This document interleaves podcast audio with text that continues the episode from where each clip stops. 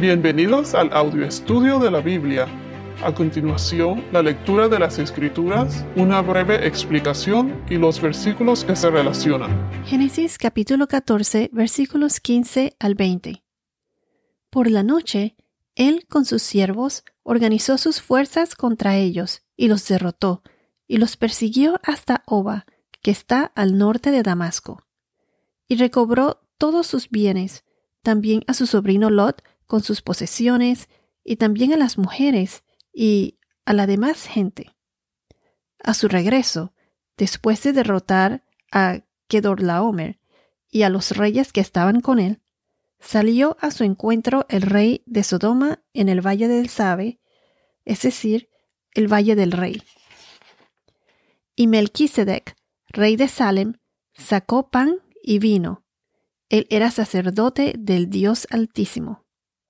Él lo bendijo diciendo, Bendito sea Abraham, del Dios Altísimo, Creador del cielo y de la tierra.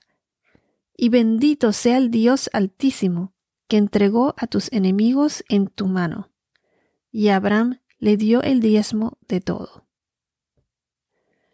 En el podcast anterior hablamos de la tipología, el tipo y el antitipo, y se mencionó que Melquisedec es un tipo de Jesús. Mencioné que unos piensan que Melquisedec es una cristofanía. Cristofanía es eh, como Jesús preencarnado. Otros piensan que Melquisedec es un tipo de Jesús. Otros piensan que esto es solo un cuento, un simbolismo y no es real. En lo personal, no pienso que esto sea una cristofanía, porque Jesús habría tenido que vivir toda una vida entera como el rey de Salem. O sea, que tuvo que haber vivido una vida plena y entera antes de su nacimiento en la tierra, como que no tiene mucho sentido.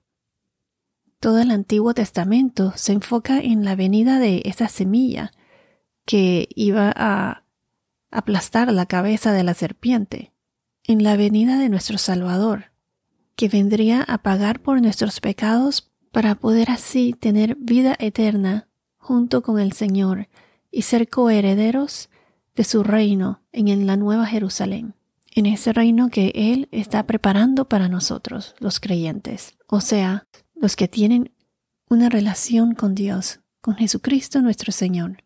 Me inclino a creer que Melquisedec es un tipo de Jesús, como lo mencionamos anteriormente. Ahora verán por qué. Primero que nada, quiero añadir que todo esto no es un cuento, realmente pasó.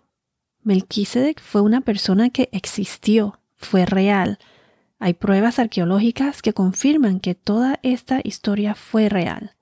En los años 1920 hubo una excavación llamada Ras Shamra, que fue la ciudad antigua de Ugarit. Ugarit. Esta ciudad apareció en el siglo XII Cristo, en donde se descubrieron cientos de tablas en donde aparecen Melquisedec. Él fue un rey, el rey de Salem, como lo dice en el verso 18. Se los voy a leer. Aquí dice, y Melquisedec, rey de Salem, sacó pan y vino, él era sacerdote del Dios Altísimo. Entonces, como acabo de mencionar, él fue un rey, el rey de Salem. En la Biblia aquí Salem se refiere al lugar, a la ciudad de Salem, que significa paz completa. Se dice que Jerusalén es sinónimo de Salem o la ciudad de Salem. O sea, Salem fue llamada después de Jerusalén. El verbo Shalem significa ser o hacer entero o completo. También se, deriva de la palabra shalom, que significa plenitud o paz. Si vamos a Salmos capítulo 76, versículo 2, nos dice, Salmos 76, 2. En Salem está su tabernáculo, y en Sion su morada. En la Biblia pueden notar que aquí generalmente cuando mencionan a los reyes, mencionan el lugar de donde reinan. Por ejemplo, en Génesis 14 dice Vera, rey de Sodoma, Birsa, rey de Gomorra, Sinab, rey de Adma, o Kedorlaomer, rey de Elam, Amrafel, rey de Sinar, y así, y así sucesivamente. Menciono esto porque muchos piensan que Salem o Salem no es un lugar, sino que es un simbolismo que significa paz, o sea, un, título. Significa todo eso, pero primordialmente es el lugar, o sea, es, el, ah, es la ciudad que Melquisedec reinaba. El nombre de Melquisedec significa rey de justicia. Mi rey es recto. Melech significa rey. Sedek, recto, justicia. En inglés es The King of Righteousness, el rey de justicia. Entonces, ¿quién fue Melquisedec? En el verso 18 dice que fue el rey de Salem. Salem. Pero él también fue, además de rey, dice aquí que él era sacerdote del Dios Altísimo. ¿Quién es el Dios Altísimo? El Dios Altísimo se refería al Dios de Abraham, al verdadero Dios. En esa época, muchas de las personas eran politeístas, o sea que creían en varios dioses. recuerden que todo esto el politeísmo y todo eso, pues venía desde Babilonia, de Baal, era el dios de los dioses. Tenía dioses, ellos tenían dioses para todo. Em, el de la fertilidad, dios de la lluvia, para cualquier motivo o, o cosa que buscaban, pues, o que deseaban tener, tenían un dios para eso lo cual hoy en día mucha gente también practica la idolatría o que si algo se le pierde tienen al, al santo o alguien que especial para rezarle para encontrar las cosas o para que llueva, hacen ciertas cosas eh, o le rezan a, a, no sé quién. Como que no es muy diferente a, a las cosas que hoy en día mucha gente practica también. Pero en esa época, como mencioné, Baal, B-A-A-L, era como el dios de todos los dioses. Y a diferencia de que cuando se referían a el Dios Altísimo, pues se referían más bien a Yahvé, Yahweh, al Dios de Abraham.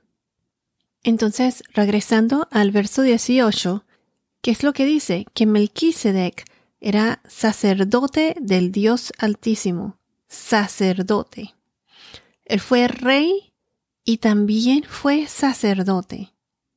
En el Antiguo Testamento, uno es o rey o sacerdote, pero no los dos. En esa época es uno de los dos.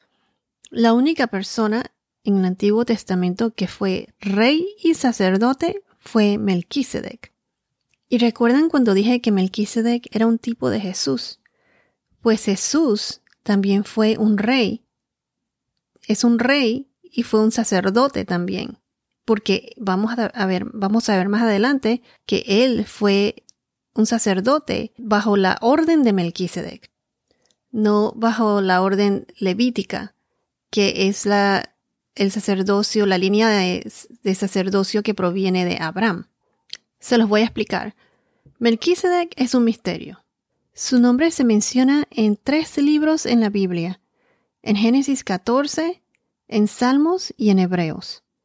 Melquisedec es el primer sacerdote mencionado en la Biblia que vivió en los días de Abraham. Lo voy a repetir. Él fue el primer sacerdote mencionado en la Biblia que vivió en los días de Abraham. Noten que desde antes que Abraham tuviera descendientes, ya existía una persona que fue rey y sacerdote al mismo tiempo, Melquisedec. Mencioné que es una persona misteriosa porque no hay registros de, de, ni de su linaje, de su nacimiento ni de su muerte en la Biblia. Vayamos a Hebreos capítulo 7, versículo 3. Hebreos 7, 3. Nos dice, sin tener padre ni madre y sin genealogía, no teniendo principio de días ni fin de vida, siendo hecho semejante al Hijo de Dios, permanece sacerdote a perpetuidad. Aquí él está hablando de Melquisedec. Entonces, como mencioné anteriormente, Melquisedec es un misterio porque no está escrito en la Biblia su genealogía. No se sabe quién es el padre o la madre. Y entonces aquí donde dice no teniendo principio de días ni fin de vida. O sea que no dice cuándo murió. Pero esta parte, cuando se mencionó anteriormente que Melquisedec es como un tipo de Jesús, aquí cuando dice no teniendo principio de días ni fin de vida, ni fin de vida, así como si fuera eterno, pues, ni fin de vida,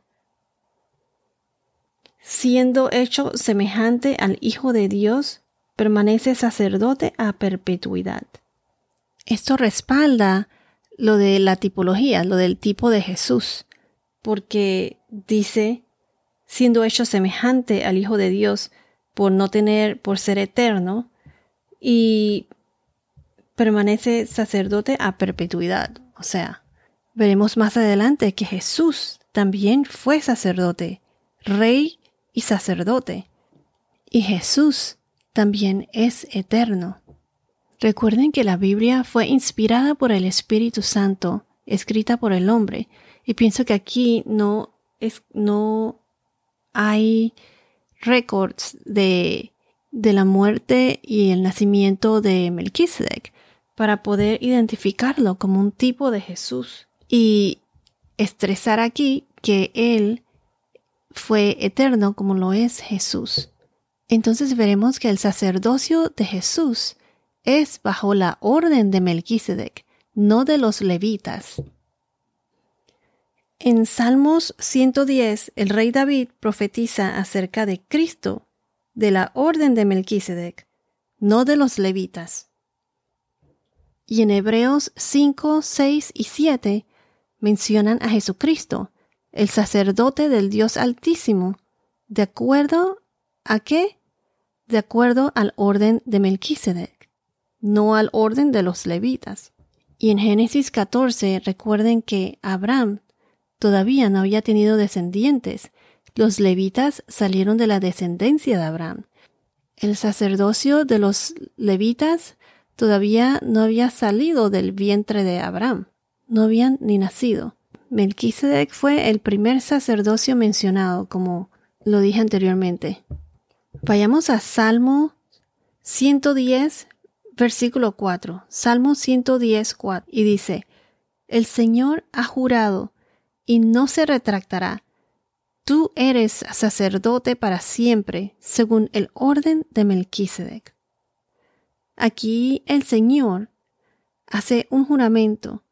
Jesús es el sacerdote del Dios Altísimo, según la orden de quién? De Melquisedec. Los sacerdotes después de Melquisedec fueron de la línea de Abraham. ¿Y quiénes eran ellos? Los levitas, como lo mencioné antes. Aquí en Génesis 14, Abraham todavía no tenía hijos, pero Dios le prometió descendientes y así fue. Si vamos a Hebreos 5, capítulo 5, versículo 6, nos dice, como también dice en otro pasaje, tú eres sacerdote para siempre, según el orden de Melquisedec. Aquí hablan de Jesús como sumo sacerdote. Y aquí dice para siempre, o sea, para siempre, que es eterno. ¿Y quién es eterno? Jesús. Entonces, esta parte del sacerdocio es solo un aspecto de Melquisedec como un tipo de Jesús.